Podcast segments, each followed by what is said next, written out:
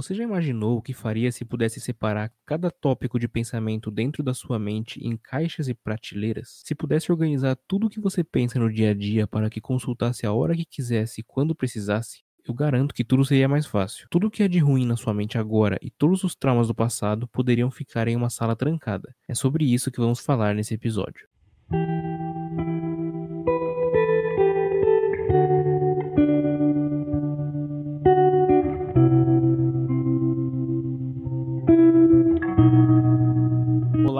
Meu nome é Vinícius Zabo e esse aqui é um episódio diferente.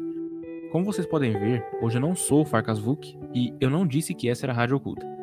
Esse é o primeiro episódio de uma nova série que eu tô trazendo aqui pro podcast. Nessa nova série, eu vou dar minha opinião sobre alguns pontos de obras do terror. Eu vou trazer análises mais aprofundadas sobre livros, contos, filmes, séries, jogos, histórias em quadrinhos e tudo que tiver relacionado ao terror no geral. O intuito aqui é encontrar a mensagem por trás dessas obras e provar que o terror não é feito somente com monstros e sustos, mas também com ensinamentos e lições. Para esse primeiro episódio, eu resolvi trazer minha análise da série Lock and Key, uma produção da Netflix. Se você ainda não assistiu e pretende, eu já aviso aqui que esse episódio está recheado de spoiler da série. Então recomendo você ir lá, assistir tudo e depois voltar aqui. Se você já viu ou não liga para os spoilers, aumenta o volume e abre bem a sua mente. Lembrando que tudo que eu disser aqui é a minha visão sobre os pontos comentados da obra e existem diversas visões, uma diferente da outra. Se você tem uma análise diferente da que eu fiz aqui, eu vou ficar muito feliz em ver o seu comentário no post desse episódio lá no Instagram, arroba Rádio Oculta, ou no vídeo do YouTube, também Rádio Oculta.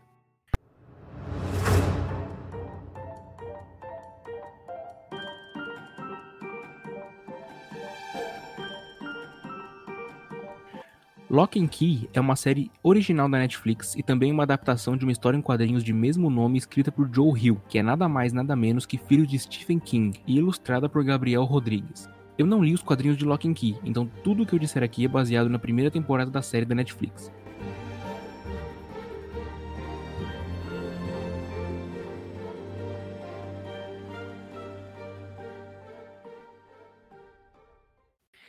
Em Lock and Key, somos apresentados a uma família que acabou de se mudar para uma cidade do interior dos Estados Unidos chamada Madison, e recentemente saíram de uma grande tragédia que mudaria tudo em suas vidas para sempre. Randall Locke havia sido assassinado dentro de sua própria casa e sua família havia testemunhado tudo. Nina Locke, a viúva de Randall, e seus três filhos, Bodie, Kinsey e Tyler, estavam de mudança para esquecer todo o episódio e começar uma nova vida. Nina escolheu a cidade natal de seu marido para esse recomeço, e a casa de sua família, que para os moradores locais é chamada de Key House, e não tem lá uma fama muito boa. Uma vez na casa, as crianças começam a descobrir algo estranho sobre ela. A casa esconde chaves mágicas e cada uma delas apresenta um poder único quando colocada na fechadura correta. Eu poderia falar aqui em como a série é boa e trata de assuntos realmente relevantes para a nossa atualidade, como transtornos psicológicos causados por traumas do passado, alcoolismo, falta de atenção dos pais para com seus filhos, pressão psicológica, em como a série faz um drama adolescente parecer inteligente, diferente de algumas outras séries. Mas eu escolhi falar de um item específico que na verdade pode abordar tudo isso e um pouco mais até. É a chave da mente. Em um dos primeiros episódios da série, Bowry encontra uma chave com formato de cabeça e descobre que para fazê-la funcionar, deve encaixá-la em sua nuca. No caso de Bowry, a chave fez com que uma segunda versão dele mesmo aparecesse fora de seu corpo, e um baú bem grande apareceu ao seu lado. Ao entrar nesse baú, ele descobriu que estava dentro da sua própria mente. Tudo que ele gostava, pensava, sentia e todas as suas memórias estavam lá. Mais pra frente na série, Kinsey resolve entrar em sua própria mente e matar o seu medo. Por algum motivo, ela resolveu personificar o seu medo dentro de sua mente como um monstro que ataca tudo aquilo que é repulsivo às condições naturais dela. Eu acredito que um monstro seja realmente a figura perfeita para personificar o medo de uma pessoa, com situações psicológicas assim, em, em nível de ansiedade e introversão. Quando você precisa fazer algo que lide diretamente com esses problemas, parece que aquilo realmente se torna um monstro que desesperadamente quer destruir a situação para que não aconteça de modo algum e você se veja livre da obrigação de ter que fazê-lo ficou um pouquinho complicado, né? Então deixa eu dar um exemplo um pouco mais fácil. Imagine que você é uma pessoa introvertida, que gosta sempre de ficar sozinho e não gosta muito de ser o centro das atenções. De repente, você precisa fazer uma apresentação na frente de uma multidão. Imagine que assistindo essa apresentação tem aproximadamente mil pessoas e você tem que falar em um microfone para todas elas. Tendo em vista seu background e o modo como você lida com esse tipo de exposição, eu imagino que seja muito difícil fazer essa ação, certo? É isso que 15 passa no início da temporada. A família acabou de se mudar para uma cidadezinha muito menor do que a anterior, com pessoas diferentes, culturas diferentes e o pior de tudo. A exposição havia chegado junto com eles de forma automática. A família Locke e a Key House eram muito conhecidas por todos na cidade, porque todo mundo contava inúmeras histórias entre verdades e mentiras sobre aquela família e aquele local. Agora, eles estavam de volta à cidade, e 15 era parte disso querendo ela ou não. Em seus primeiros dias na escola, a garota se isolava de todo mundo por se sentir insegura e incapaz de criar laços de amizade. Isso só se fortificava conforme ela viu a facilidade de seu irmão Tyler em fazer amigos. Isso fica claro na cena em que os dois entram na escola e 15 pergunta ao irmão se os dois se encontrarão na hora do almoço. Te vejo no almoço? Eu tenho teste do hockey. Assim que Tyler responde que tem treino de hockey, o semblante de 15 muda completamente, indicando que ela já sabe o que vai acontecer daí pra frente. Ela não vai conseguir se enturmar, vai ficar isolada, e o único conhecido dela na escola toda não se importa com nada disso. Ela terá que lidar com seus problemas sozinha, como sempre fez. Ela então passa o tempo de seu almoço em um local isolado da escola, embaixo de uma escada onde ninguém pode encontrá-la, até que alguém encontra. Scott, com um T só, como é chamado, faz a pergunta que ela odeia e que provavelmente a faz mais mal do que ela poderia entender. Você vai passar o ano inteiro embaixo da escada? Uhum. Eu tenho 118 sanduíches de falsadela até o fim do ano.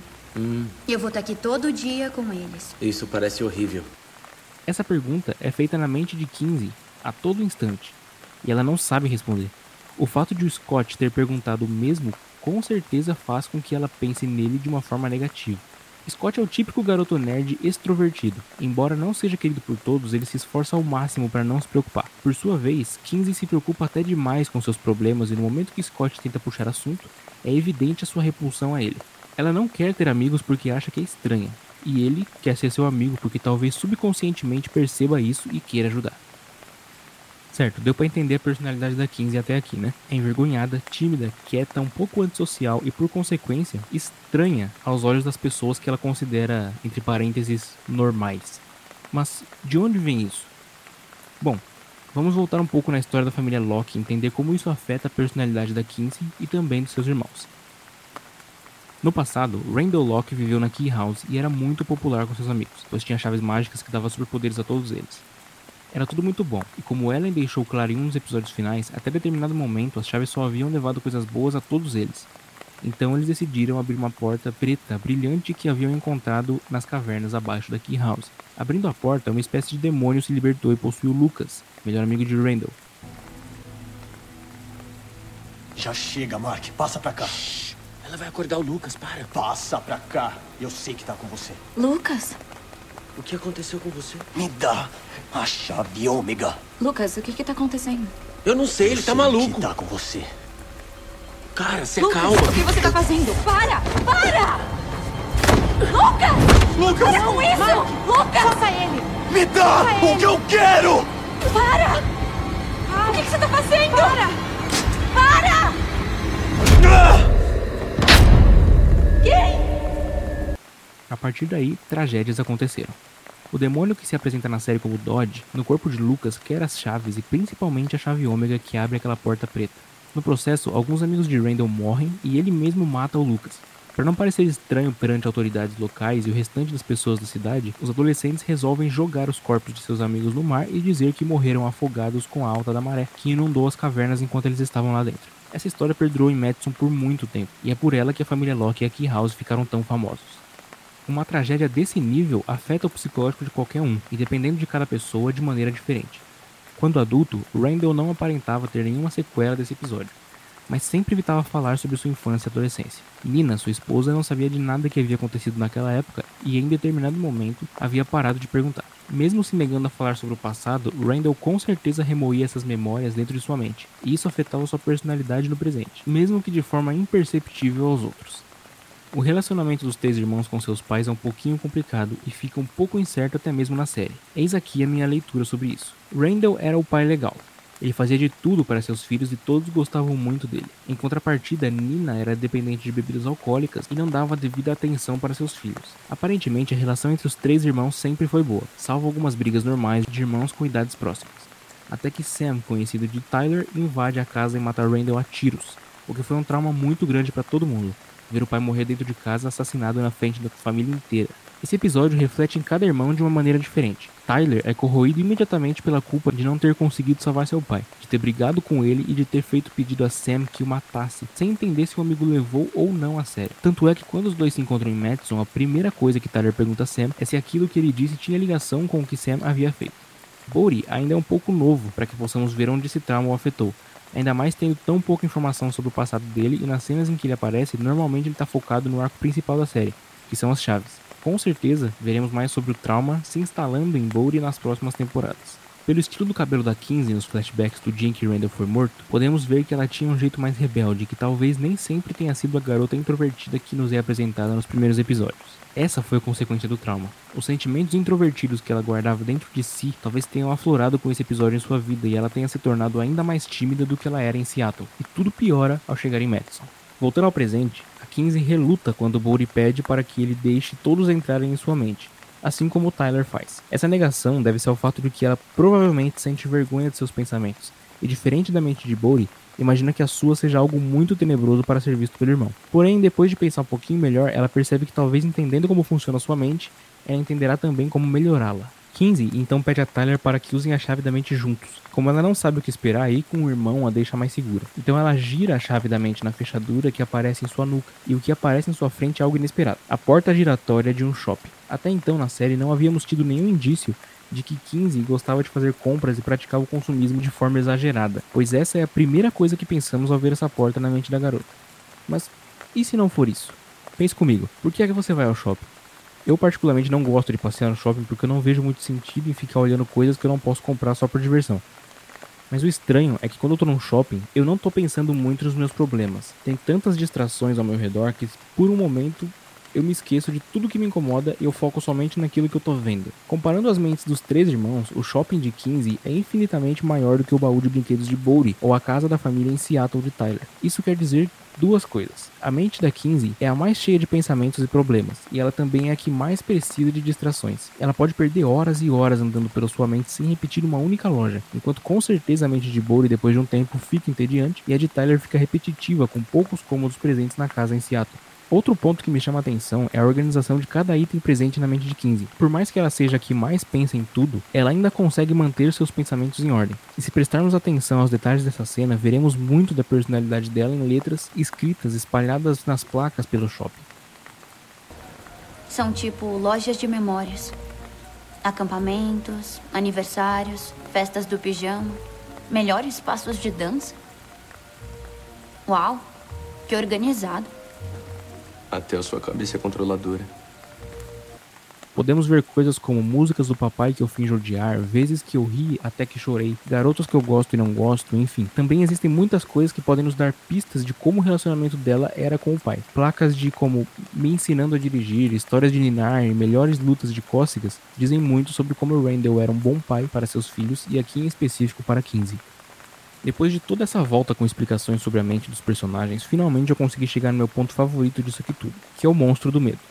Lembra lá no começo do episódio que eu disse que um monstro era a melhor forma de personificar o seu medo? Porque o medo nos atormenta, nos faz querer gritar, fugir, se isolar e nós passamos cada minuto do nosso dia lutando com ele. A mente de 15 transformou o monstro em uma versão dela mesma, mas totalmente agressiva e irracional.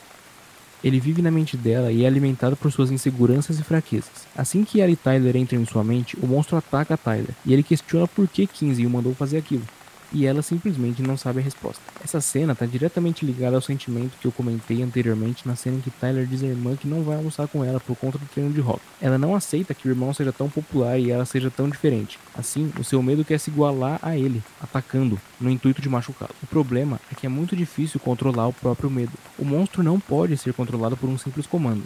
Ou melhor, até pode, mas é muito difícil dar esse comando para ele por inúmeros motivos. 15 então decide por matar o seu medo e tirá-lo da cabeça. Então ela usa a chave da mente sozinha, ataca o seu medo e o enterra na floresta. No dia seguinte, ela acorda bem disposta, bem cedinho. Coloca uma música bem animada, faz o café da manhã de toda a sua família, fala para sua mãe algumas coisas que sempre pensou, mas o medo a impedia de dizer. Não só pelo bom senso de não machucar os sentimentos da mãe, como pelas consequências que ela ainda conseguia perceber. E é bem aí que o problema começa. Beleza? Fala o que tá acontecendo. Você quer mesmo saber? Perguntei por isso. É simples. Eu eliminei meu medo. Como assim eliminou? O monstro do medo.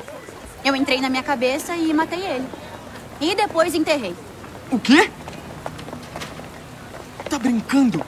Você não sabe que tipo de estrago isso pode causar? Eu não sei se você notou, mas eu tô ótima. Melhor do que ótima, aliás. Parece que tiraram um peso de mil quilos dos meus ombros. Eu amei o cabelo. É, parece que a Páscoa chegou mais cedo. Valeu, amiga!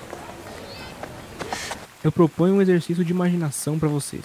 Como seria a sua vida se você não tivesse nenhum tipo de medo? Pausa esse episódio e tenta imaginar o que aconteceria de bom e de ruim se assim como a 15 você enterrasse o seu monstro do medo.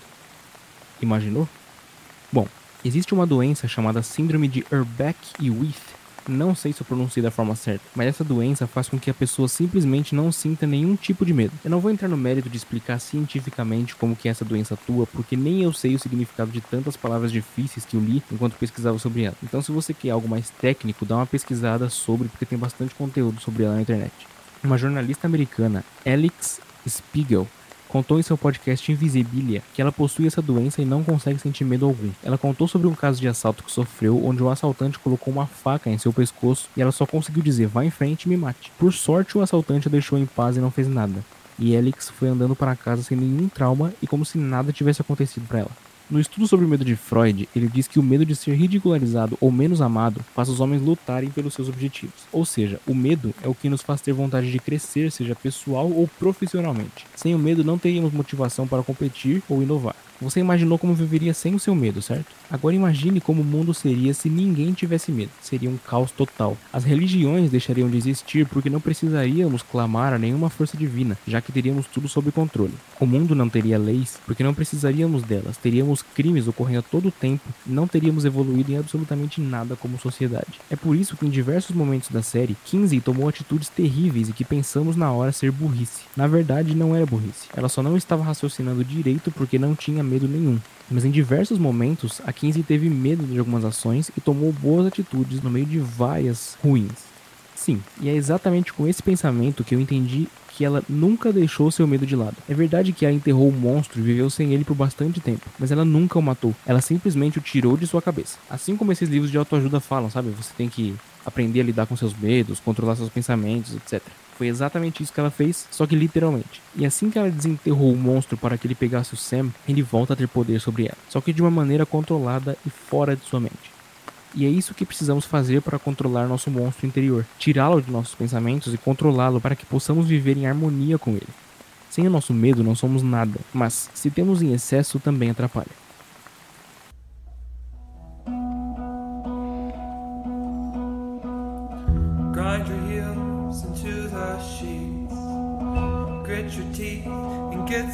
Sleep this evening. Counting sheep. Espero que vocês tenham gostado desse novo formato do podcast. Ficou um pouquinho maior que o de costume, mas eu acho que eu disse tudo que eu tinha para falar sobre o assunto. A ideia aqui não foi explicar tudo sobre a série, mas fazer com que cada vez mais pessoas pensem na mensagem por trás das obras de terror e não só assistam tudo como um simples entretenimento. Se soubermos extrair lições daquilo que consumimos, conseguimos aos poucos sermos pessoas melhores. É importante lembrar que agora a Rádio Oculta está disponível em todas as principais plataformas de podcast: Spotify, Deezer, Apple Podcasts, Google Podcasts, Castbox, provavelmente qualquer outra que você pesquisar por aí.